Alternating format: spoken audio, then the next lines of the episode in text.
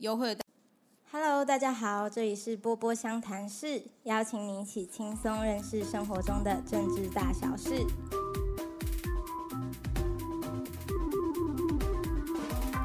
波波相谈室是波波研究室开设的 Podcast，在这里，研究员陪伴大家，用简单有趣的方式关心生活里的政治议题。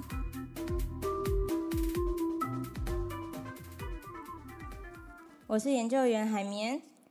今天呢，我们邀请到了一个很特别的朋友，他是嗯，一九九七年香港回归前出生的在台港生，目前在台大就读政治系的西多士。Hello，我是西多士塞多西，大家好。好，我们现在都要取一个比较认不出来的名字，这样。那我们今天主要想跟大家聊的事情是香港回归的。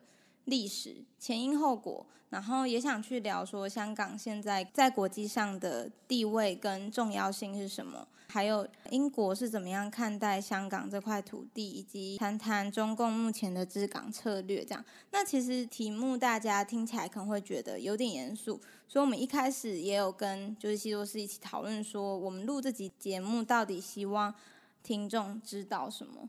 对，那身为一个香港人，你怎么看？为什么台湾人要听这一集的节目？嗯，自己觉得，其实从生活经验来讲，香港跟台湾的生活还有人，就是人本身是关系很密切的。比如说比较生活化的例子来看好了，我自己从小到大，可能打游戏啊，或者网络上的讨论区，我们都是用港澳台伺服器的。那时候我就很。很懊恼说：“咦，可是我们明明是中国的特别 行政区啊，为什么是跟台湾一起的呢？”那时候没想那么多啦，然后也在那时候就认识到很多台湾的朋友，然后可能长大之后才发现说：“哦，原来是呃，因为港澳台这三个地区是用繁体中文为主的，所以才会这这样划分。可是这个划分的方法就很有趣，就是为我们这。”港澳跟台这三个地区建立了一个呃不成文的一个很重要的连接吧。会觉得说香港人跟台湾可能还蛮亲近的这种感觉。是啊，没错。嗯，好。那因为像最近其实台湾人也非常关心香港的状况，不论是从去年的反送中，或是到今年实施的国安法，我会觉得说，就是我们一直在聊说要关心香港，或者说。关注反送中运动之类的，但其实背后为什么反送中运动会成为那么大的一场运动？它其实有它的脉络在，所以我个人会觉得说，这个历史啊，或者是背后的因素，还蛮值得跟大家聊聊的。那我们一开始就想要先做一个 VCR 回顾，就是说，那香港到底为什么一开始会被割让给英国？然后才会有所谓回归这件事情嘛？那我们读历史课本可能都会读到说，是因为当初鸦片战争，清政府输了，所以就将香港岛跟九龙半岛永久的割让给英国这样子。到了嗯一八九八年的时候，又把香港新界还有其他的岛屿租借给英国，所以这两种其实是不一样的，一个是永久割让，一个是租借。那租借的话，租期就是九十九年，也就是到一九九七年香港回归的这一年。总而言之，在港英政府治理的过程中呢，香港慢慢成为一个自由港，然后变成一个现在很重要世界金融、航运跟资讯的中心。那时候割让的历史应该是这样嘛？那英国把香港还给中共政府的状况是如何呢？哦，就那时候，其实具体来说的话，当时中国跟英国签的一个东西叫中英联合声明。相信大家各位台湾人也有听过，就是有几个大的原则啦，比如说港人治港、高度自治，还有五十年不变。然后当时的领导人邓小平也有就是承诺过，比如说什么马照跑、舞照跳等等的一些承诺。除了这些比较呃口号式的承诺以外，就是还有一些，比如说在基本法，就是香港的小宪法里面，其实它的体制是偏向。三权分立就是有别于台湾的五权分立，我们是只有司法、行政跟立法三权的分立。然后也有说港人治港，还有司法独立等等的。就是港人治港，呃，就是用香港原本的官员，就是本地人去管制香港的本地的居民。然后司法独立就是一个算是很重要的一个西方民主体制的一个特征。哦，那我想要好奇的是比较前面的问题，就是在中英联合声明前面的问题是说，那当初为什么英国要把香港它统治这三个岛都还给中共？因为像前面有讲到嘛，有两个是当初永久割让出去的，然后只有新界是有租期限制的，所以这样子听下来，照理说英国不是不用还那些永久割让的吗？为什么他所有的哦，岛都还给中共？这是我好奇的。有趣的是，因为当初历史脉络是回归这件事是一九九七年回归，可是其实他在蛮早之前，我没记错是一九八七年吧。就回归前十年，中国跟英国已经有在秘密的谈判，说要怎么样去回归。那最后促成了香港岛、九龙跟新界全部的租地都还回给中国。其实有几个大的原因啦。第一个是，其实英国在呃，近代的那个经济发展还有军力的发展，其实是有点落后的，所以它其实管理不了海外那么多的殖民地，而且香港岛是割让的，它从来就不是英国的属地，就跟其他一些殖民地有一些不同，所以说优先放弃的话，可能是会放弃用租的方式的殖民地，这是第一点。为什么会说割让跟其他殖民地不一样？是什么意思？就是有一些殖民地是它以前是英国有一些历史的联系，或者是它很久以前就攻占下来了。可是以香港为例的话，香港是用条约的方式去拿到的，所以它从来就不是英国的土地，直到就是可能战争过后签的条约，所以他们。在战争之前是没有任何历史的连接，所以你要从国家的实力下降的时候，你还要维持这份海外的连接，就相对来说比较。意思就是说，在控制上、统治上比较麻烦。对，没错。嗯。然后第二点是，其实那时候中共的领导人那时候是邓小平。邓小平。对，有一些文献记载说，其实他那时候对收回香港是很强烈的意见，很强硬的。就是他们在会谈的时候，就九七年之前的会谈，他有提出说两个选项，一个是英国那方就是把所有土地就一次过归还，在九七年的时候，就是现在的版本；另外一个版本是中共马上派军把香港打下来，就是用武力的方式收回香港。也太凶了吧？对，没错，所以就是两害取其轻嘛，所以就那时候，可能英国是因为这个关系去。归还了香港整个的主权，就想说对方才那么硬，然后你其实统治起来也蛮麻烦，那不如就是啊。虽然那时候英国是蛮发达的国家，可是毕竟英国本岛跟很远，对，很远很远，所以说打起来，我估计也是可能打不过，就是中国的军队啊。所以要维持这个比较难的话，就两害取其轻。还有最后一个原因的话，就是其实蛮多那时候回归前的香港人都是这样认为的啊，就可能说，其实英国维持这个殖民地的管制，很大的因素是要维持他在海外殖民地的利益，就是他自己英国可能商会在香港的利益等等。哦，就是一些经贸商业上面的。对，所以说他其实并不是真的为香港的居民去服务的。虽然香港回归之前的人民还是叫做英国公民。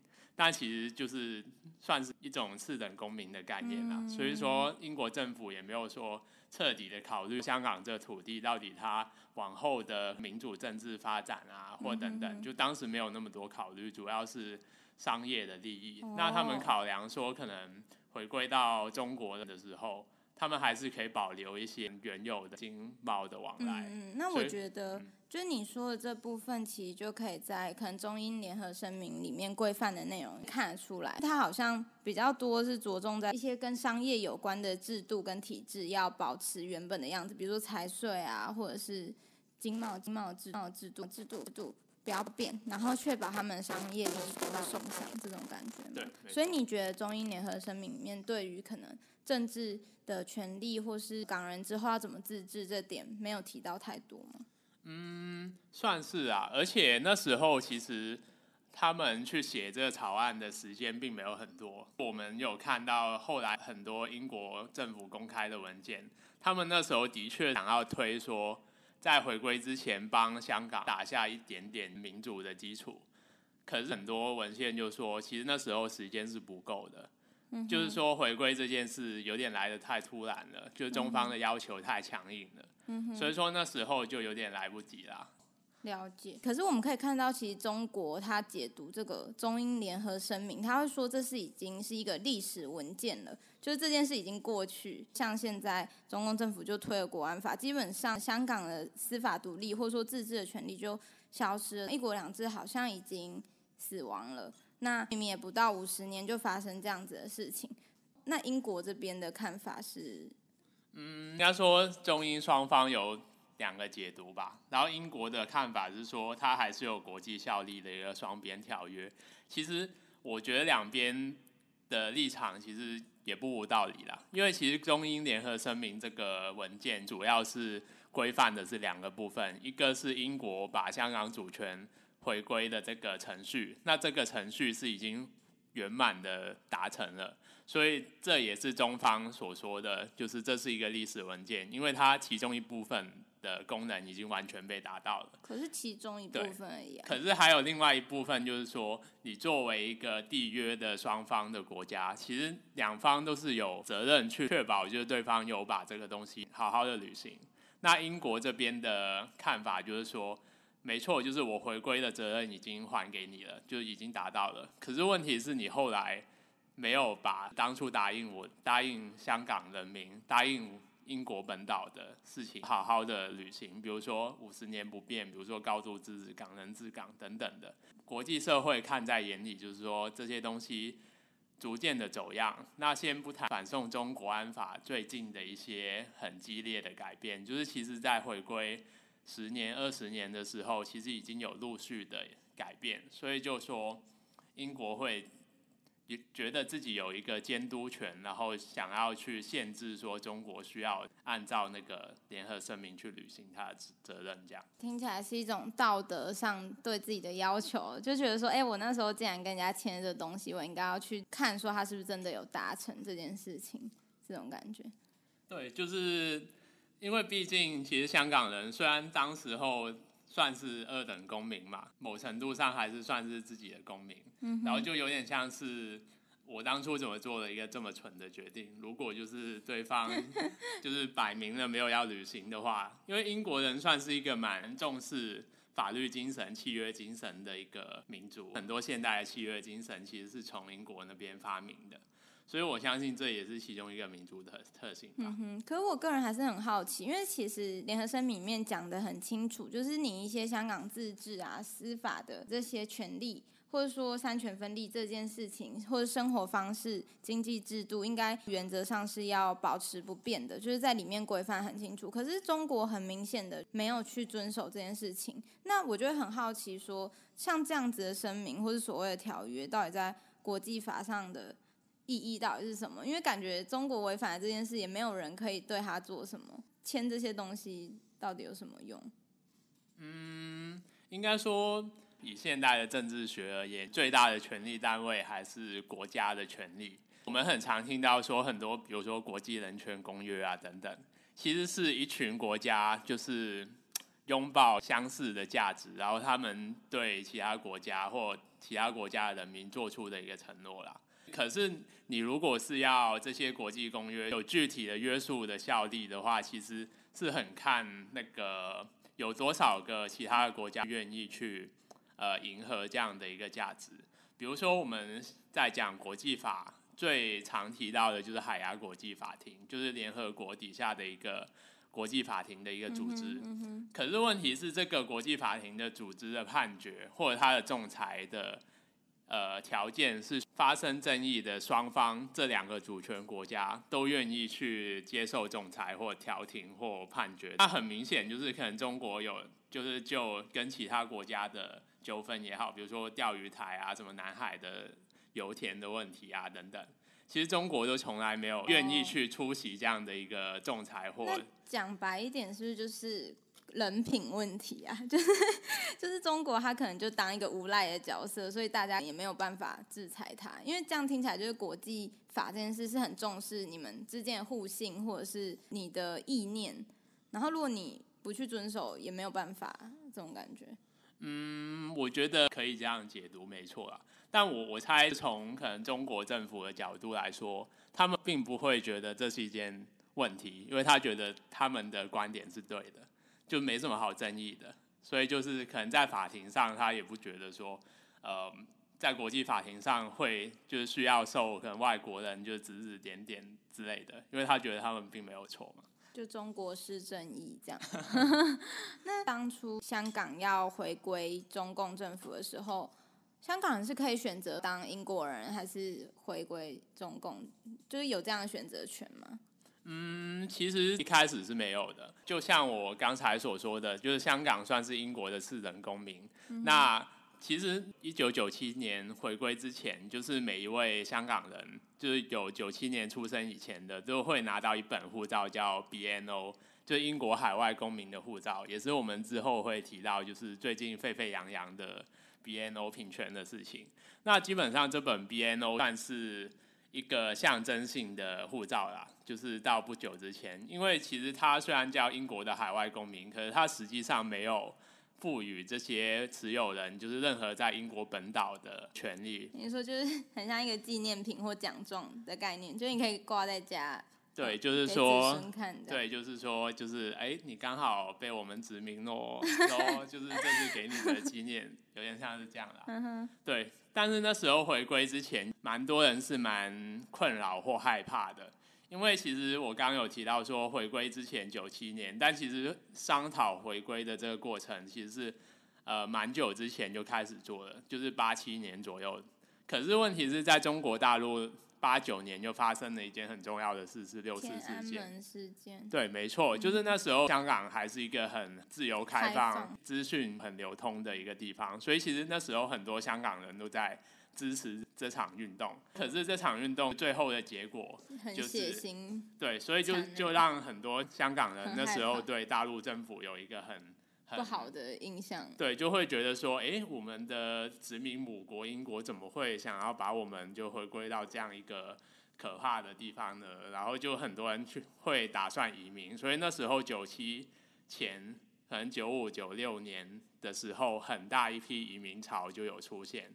对，可是那时候就是一般的居民其实是没有办法去选择说，我想要成为英国公民是没有的。我们只有那本没有意义的 BNO。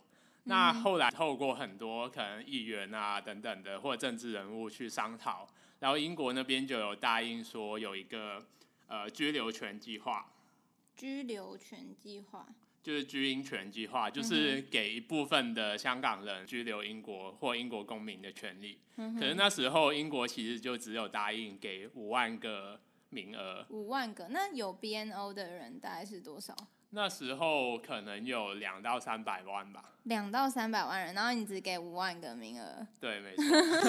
然后大家去抢，这样吗？应该说，他那时候那个居英权的计划还是有具体的规范啊。我记得五万个名额里面有三万多个是给专业的人士，比如说有专业的技能啊、证照等等的，就是有生产力的人士。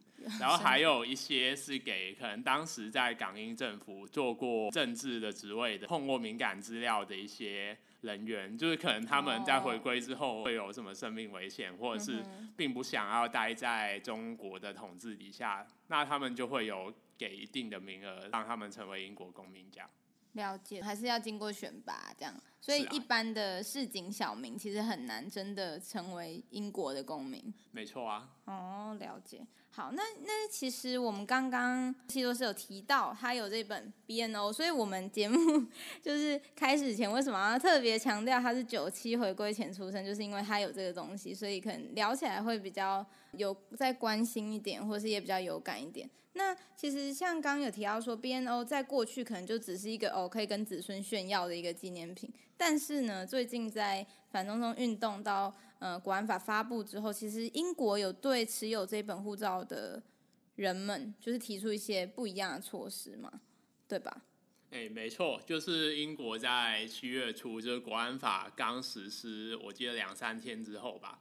就手上，Johnson 其实就已经有宣布说，可以给一个 BNO 的持有人一个五加一年的一个平权的措施，就是你先到英国工作或留学或居留五年，然后你再留一年的话，你就可以理论上可以申请到居英权的这个申请。哦，所以就是待六年，你待得了六年，可能就可以有英国的国籍。BNO 平权这件事其实并不是最近才有开始去酝酿的。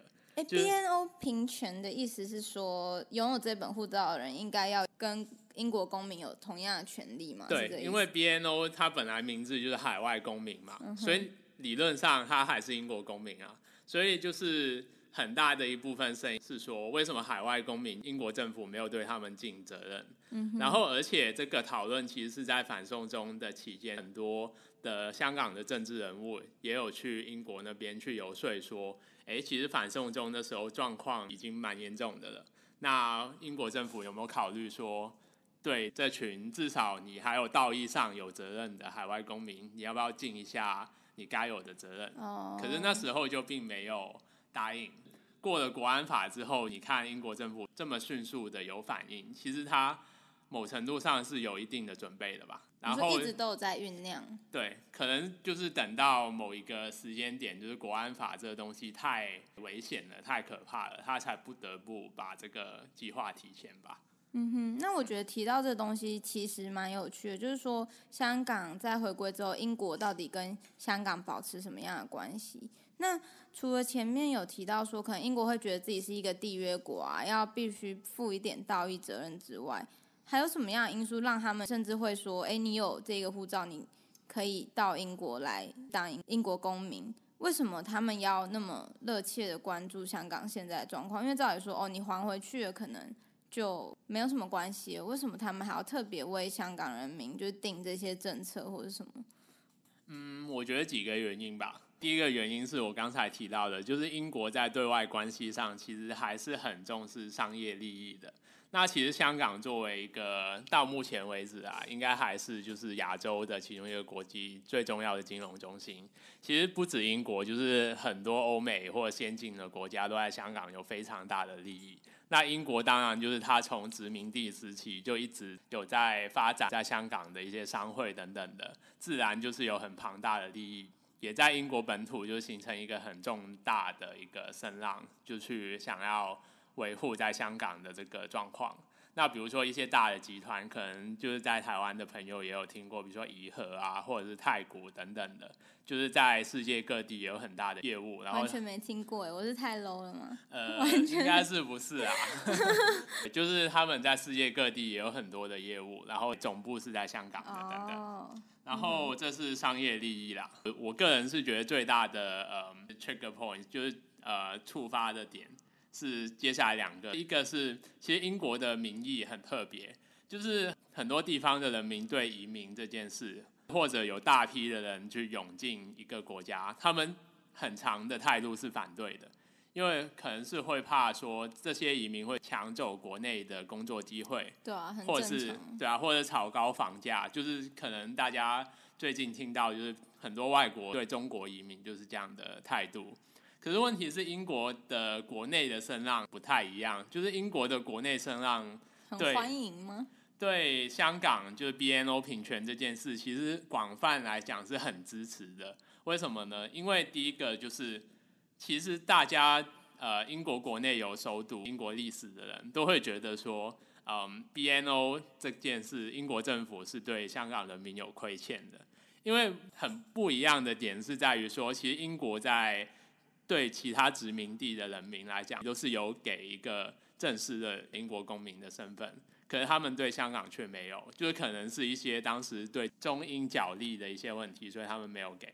嗯，所以说很多嗯对英国跟香港关系有认知的人都会觉得说，哎，其实这个做法本来就是不对的。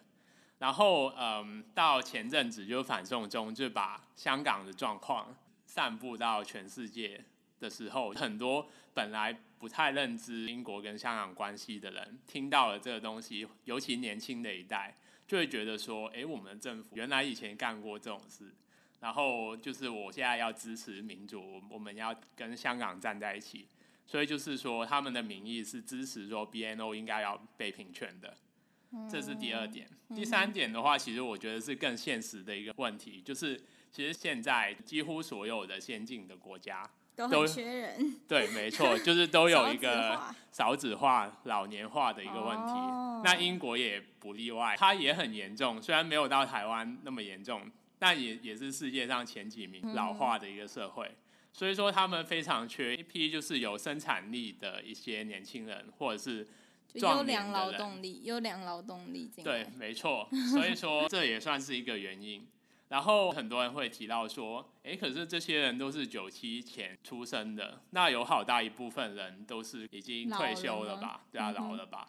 可是问题是，嗯，刚有提到说他们有一个五加一年的门槛，我个人觉得啦，这也算是一个蛮高的入场的门槛。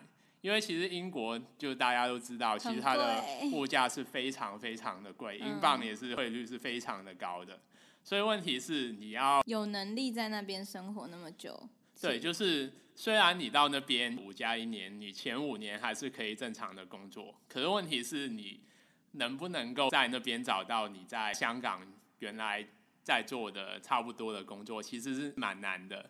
就是基于一些工作资格的问题，或者是就业的机会的问题，其实香港跟英国的就业市场是蛮不一样的。嗯嗯嗯，所以说你在那边可能没有办法维持到在香港那边就是赚的收入那么多，而同时你还要确保说担比较高的对负担六整整六年的一个生活的开支，其实对很多香港人而言，虽然香港本身的所得是蛮高的，可是这这笔开支不是一般的香港民众可以负担得了的。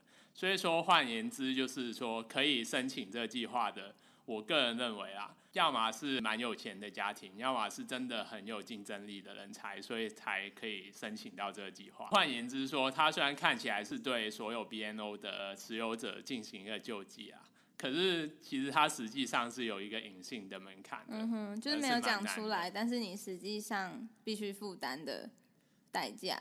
是啊这种感，觉就是毕竟移民，大家还是想要有劳动力、嗯有竞争力但。听起来 听起来这样子，好像台湾也可以效仿一下。就是最近可能也会讨论说，诶，台湾接收呃香港移民的政策之类的。那其实台湾也蛮缺所谓的劳动人口，或许也可以参考一下。我觉得像英国这个做法就还蛮聪明，因为听你讲之前，我其实真的会很好奇说，那英国人为什么还要对香港人有那么大的关注？关注就算你还提出具体的政策去伸出援手好了，我会很好奇说他到底是出于什么原因？然后难道只是因为他身为一个缔约国的责任吗？但刚刚听完你讲之后，就会觉得其实是有一些很现实的考量在里面。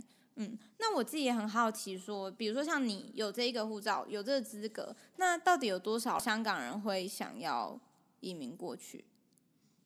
嗯，有多少香港人？我个人觉得啦，因为其实最近在国安法通过之后，其实很多国家都有设立一些类似的条款，比如说澳洲也在抢香港的移民。那其实台湾刚就是七月一号通过国安法的时候，陆委会我记得也有设立一个办事处，去专门处理香港到台湾的移民啊，或者是留学生啊等等的窗口，就是一个特别的窗口。嗯这样。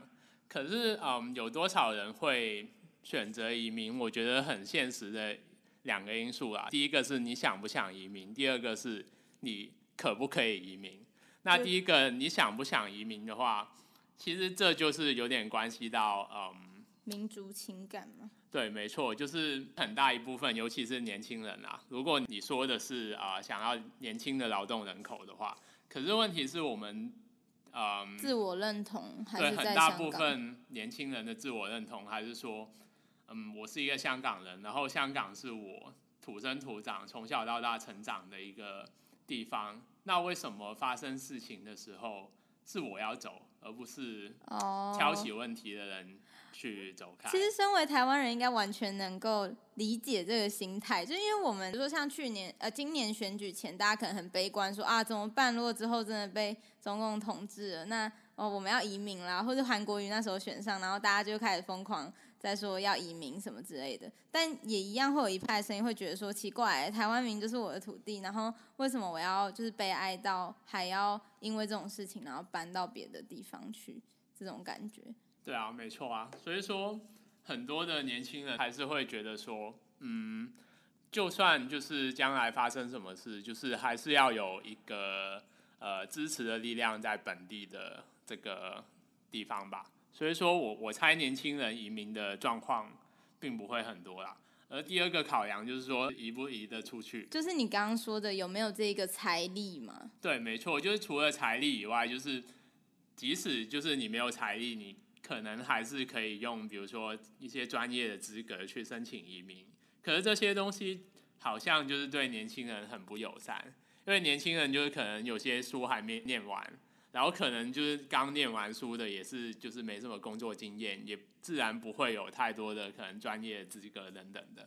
嗯哼。所以说，嗯，要年轻人，人。对，所以说有可能就是移民到国外的，可能是一些本身就是比较政治中立的中年人，或者是中产阶级等等啊。哦，了解。那我觉得我们对于 BNO 的讨论可能就是在这里告一段落。我觉得蛮有趣的，因为过去其实不知道九七回归前的香港人可能有这个东西，然后也不知道说，哎，那现在可以开放这样的政策之后，香港人到底是怎么看待这个东西？对，后面我想要聊一下说，因为刚刚有提到说，大家都认为香港它就是亚洲最重要的金融中心嘛，然后是一个很重要的国际经贸往来的一个对口。那就是香港到底为什么会成为这样的角色？为什么香港它会有那么特殊的地位呢？